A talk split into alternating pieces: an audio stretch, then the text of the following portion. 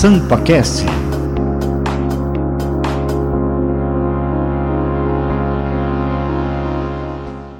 Voltamos com o SampaCast. Hoje estamos recebendo a vereadora Janaína Lima, falando do seu trabalho aqui na Câmara Municipal de São Paulo.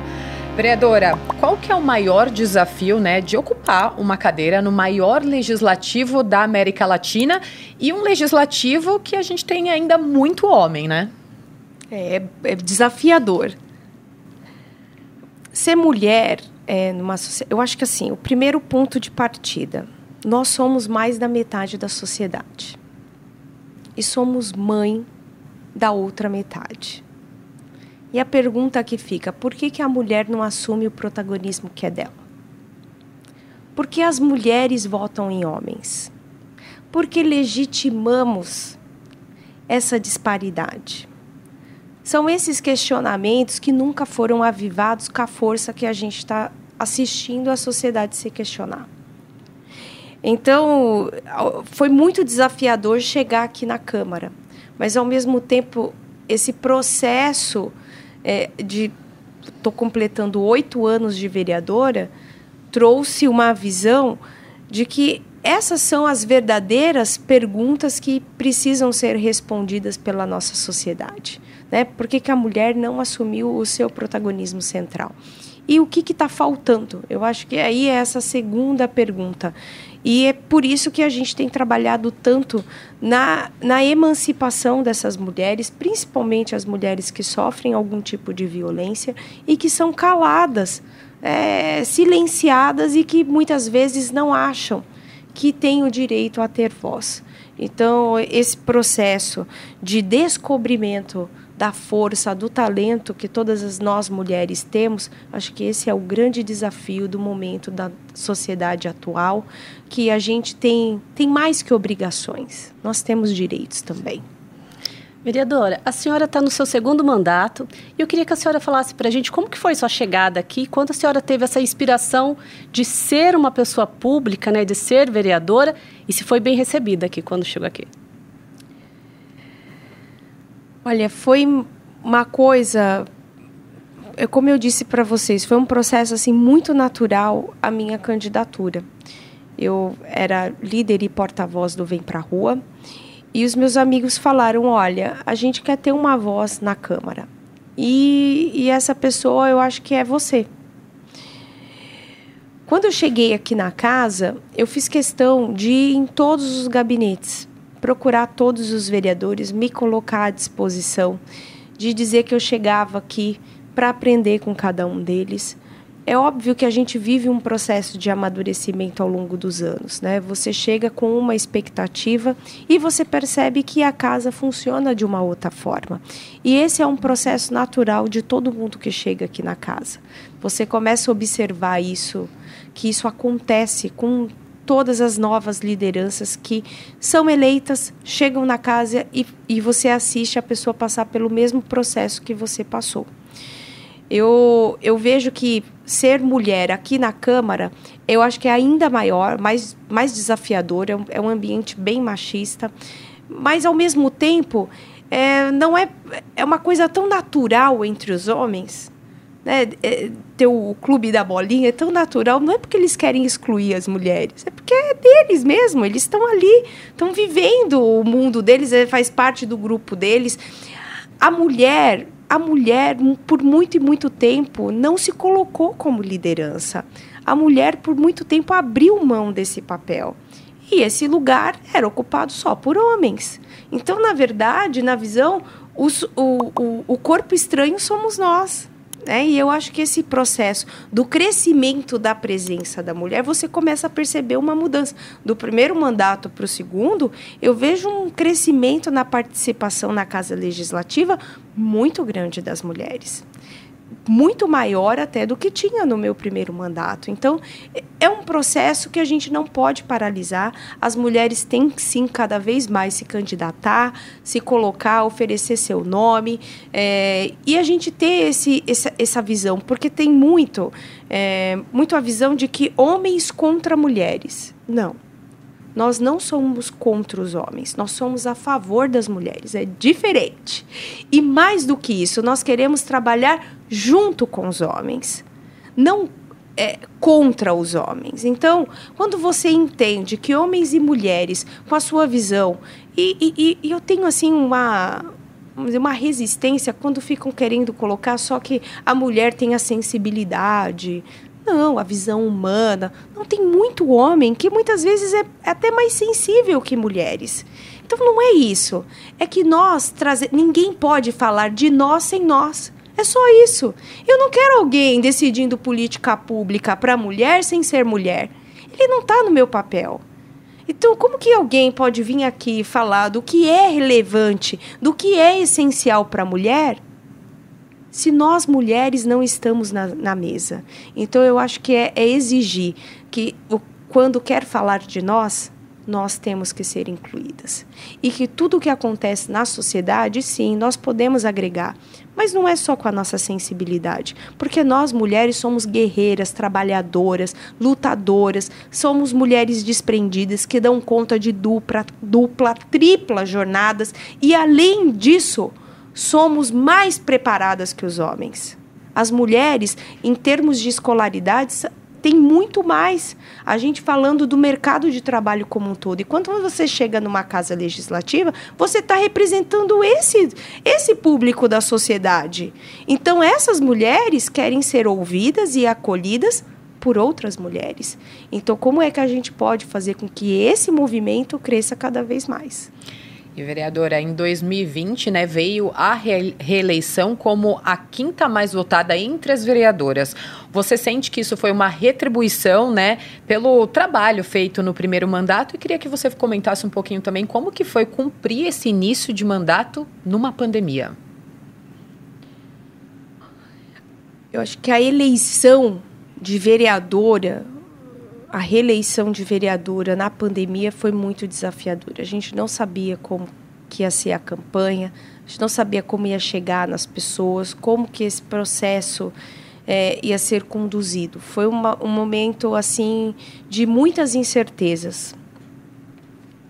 E ter alcançado o resultado que a gente alcançou, claro que deu um sentimento de dever cumprido, mas também somado a isso a continuidade da que essa responsabilidade se tornou ainda maior, porque significou dizendo, olha, estamos prestando atenção em você. Então, isso foi muito importante, é, esse reconhecimento da sociedade, porque além de é, gerar o sentimento de gratidão, é, eu e minha equipe que nós sentimos, também vem o sentimento nós podemos fazer mais, nós devemos fazer mais, a sociedade espera isso de nós. Vereadora, a senhora consegue destacar alguma diferença entre o primeiro mandato e o segundo mandato da senhora? E se a senhora já se sente um pouco mais madura de quando entrou aqui?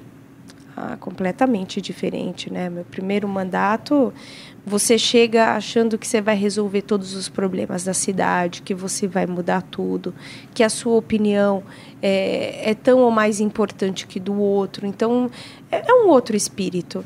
E quando você chega no segundo mandato à reeleição, você se dá conta que é, o, o parlamento ele é a força do coletivo, ele é a força do se somar, é a força de você é, se fortalecer no seu colega, é, você entende é, como funciona a dinâmica dos pares.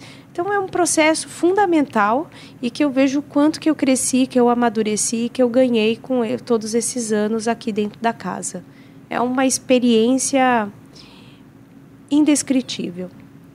Vereadora, uma das bandeiras da senhora né, é o empreendedorismo. E um dos destaques é o projeto de coworking legislativo. Eu queria que a senhora contasse um pouquinho mais sobre esse projeto, se qualquer cidadão pode participar, como que ele funciona realmente. Ah, o coworking é uma coisa assim que me deixa muito feliz quando a gente conseguiu colocar de pé essa iniciativa. Porque a gente fala, uma casa legislativa ela é a casa do povo mas muitas vezes o povo não sente que é sua casa. Então, o que eu quis fazer é derrubar as paredes da, do meu gabinete e convidar as pessoas a serem parte desse processo.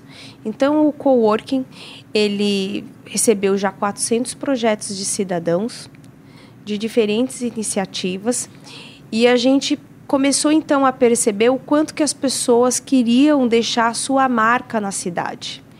Então, eh, ao longo desses é, 400 projetos, cada pessoa me ensinou algo.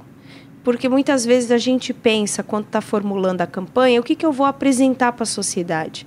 E eu tive a ousadia de querer dizer: olha, eu quero ouvir de você o que você espera do meu trabalho. Então, essa reciprocidade que se construiu entre eu e os cidadãos, né, eu e o mandato, né, porque também nisso, sem o apoio da minha equipe, eu não conseguiria fazer nada. Então, com isso, a gente construiu um jogo de ganha-ganha que quem foi mais favorecido foi a cidade, com a visão das pessoas que moram nela. E o, o, o coworking ele funciona com três grandes prismas, né? O primeiro é você trazer um projeto que ele resolva um problema da cidade. Então tem um desafio no seu bairro, na sua rua, você fala eu quero mudar essa realidade. Então você inscreve você como cidadão sobe na nossa plataforma, inscreve o seu projeto. O segundo, ele tem que ser escalável.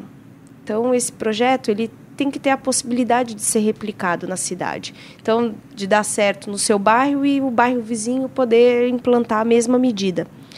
E o terceiro ponto que é muito importante, ele tem que dialogar com as políticas públicas da cidade. Ele tem que ter uma aderência de maior transparência. Então, ele tem que, é, é, ele tem que ter uma finalidade pública.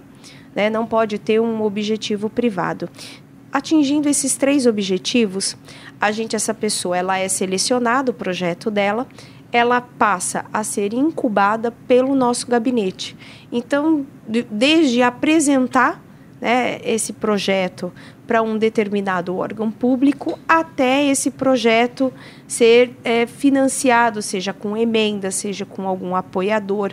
A gente viabiliza a iniciativa e com isso a gente vai criando cases por toda a cidade de transformação, de superação, fazer com que o cidadão ele entenda que ele é importante ele ir sim para a rua, ele participar dessa, dessa vitalidade democrática que a gente aprendeu a ter no nosso país. Mas mais do que isso, a gente precisa de atitudes que reverbere no, no bem que a gente quer construir para a cidade. E é para isso que o coworking nasceu, trazendo uma visão do do cidadão como agente de mudança, ele como protagonista da sua cidade, da transformação que ele acredita no coração dele.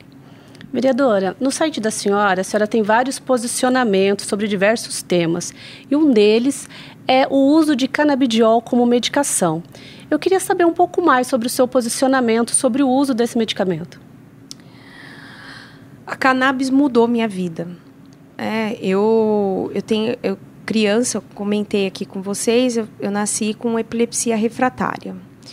Então, por exemplo, na minha faculdade, todos os dias eu ia convulsionada para a sala de aula.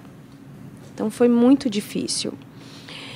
E uh, era muito complicado trabalhar e estudar, porque eu passava seis horas no ônibus todos os dias. É, dormia em casa duas horas e meia, três horas no máximo. E esse período durou cerca de quase 10 anos, porque um ano eu trabalhava, no outro eu estudava, porque não tinha condições de pagar a faculdade. Era um, hoje você vê uma série de políticas né, que viabiliza a oportunidade do jovem que quer ter universidade. No meu tempo, não. É, e isso foi um, uma, quando eu conheci o cannabis medicinal, teve o lançamento do livro é, ilegal. E foi quando eu tomei é, o, o conhecimento do cannabis. Teve um, eu conheci uma mãe, ela chama Catiene, e ela olhou para mim, isso foi em 2012, 2013, falou assim que ela ia para fora do Brasil e trazia o medicamento escondido para a filha, que tinha esse mesmo problema que o meu. E eu nunca tinha me visto convulsionar. E passou a primeira vez para mim uma pessoa convulsionando. Aquilo foi muito impactante para mim. Foi uma coisa que mexeu bastante comigo. E ela olhou para mim e disse: se uma situação, não só para mim, para todo mundo que estava no auditório, falou assim: se uma situação está posta, é porque ela precisa ser mudada. E aquilo mexeu comigo. Eu não posso aceitar continuar nessa situação. E eu fui procurando conhecer cada vez mais. Depois de algum tempo, eu conheci e comecei a fazer uso do cannabis medicinal. E as minhas convulsões se equilibraram, o meu raciocínio melhorou, é, muita coisa mudou com o uso do cannabis medicinal. Foi muito importante para mim ter tido acesso a esse medicamento. E eu fico muito triste quando eu vejo as pessoas é, colocarem uma pauta ideológica em cima de uma coisa que é tão importante para as pessoas. Me trouxe autonomia. Hoje eu tenho condições de trabalhar para mudar não só como eu mudei minha história, mas para mudar a história de muitas pessoas. Então, sabe, o apelo da Catiene me tocou profundamente. Eu sei que muitas pessoas se sentiram convidadas nesse apelo dela também. Então, se uma situação está posta, ela precisa ser mudada. E o cannabis medicinal não é um achismo, ele é uma realidade. Então, ele muda a vida das pessoas, ele resolve o problema de várias doenças, não é só a epilepsia. Então, por isso que eu protocolei o meu projeto do cannabis medicinal, uso o cannabis medicinal, sou defensora dessa pauta porque eu sei o que ele, é, esse medicamento fez com a minha vida, eu sei o potencial que esse medicamento tem para fazer com todas as pessoas. Só que hoje esse medicamento é caro, ele é um privilégio e a gente não pode deixar condenar a nossa sociedade que estão nos rincões mais afastados. Essas pessoas, elas merecem, elas podem, e São Paulo tem condições de viabilizar esse medicamento para as pessoas que mais precisam. E ninguém vai calar minha voz. Eu vou lutar com todas as minhas forças para que todas as pessoas que tenham um problema, que sofram de qualquer dificuldade e que hoje não têm, não têm condições de comprar o cannabis medicinal, que ela encontre na porta da sua UBS. Porque é isso que a gente precisa, de compromisso com as pessoas. A gente precisa ter a sensibilidade. Então é muito simples, de repente, para uma pessoa que tem condições de comprar, falar se é contra ou a favor da distribuição do medicamento do SUS. Mas quem está condenado com um diagnóstico e a qualidade de vida dela depende de uma decisão desses governantes, desses políticos, o que eu puder fazer para que eles caminhem na direção certa, eu farei. Vereadora, Perfeito. infelizmente a gente está caminhando para o fim do programa, né? E chegou o momento agora do nosso ping-pong com é, perguntas e respostas rápidas. Está preparada? Preparada. Qual que é o seu lugar preferido na cidade de São Paulo? Capão Redondo. Vereadora, qual o seu maior sonho para o futuro de São Paulo? Ter uma educação de qualidade. E se São Paulo fosse uma palavra, qual seria? Trabalho. Defina na política uma palavra. Servir. Se você pudesse voltar no tempo e encontrar a Janaína ali, uma pequenininha, qual seria o conselho que você daria para ela? Respira. uma dica cultural aqui para a cidade de São Paulo. Olha, se eu pudesse dar uma dica, e é uma coisa assim que eu tenho vivido nos últimos tempos, que eu tenho gostado muito, é, é o SESC. Eu tenho ido muito nos teatros, no cinema, dos Sescs. É uma programação muito acessível, tem muita coisa. As nossas casas de cultura. Eu acho que as pessoas, muitas vezes, a gente busca tanto conhecer outros lugares e não, não desvenda a potência que São Paulo tem.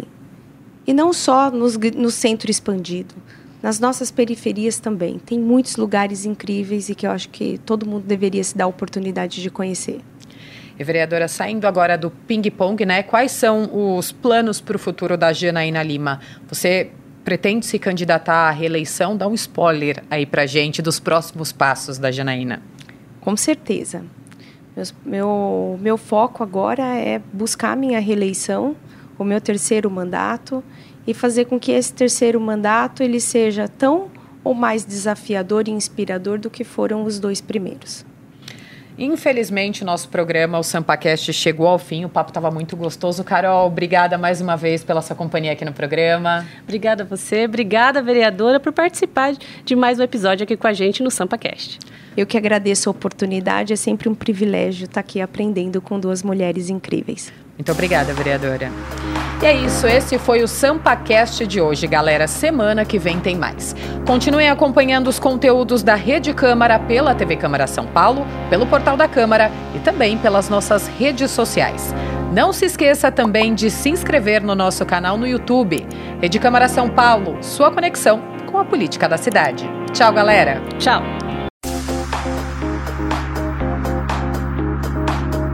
SampaCast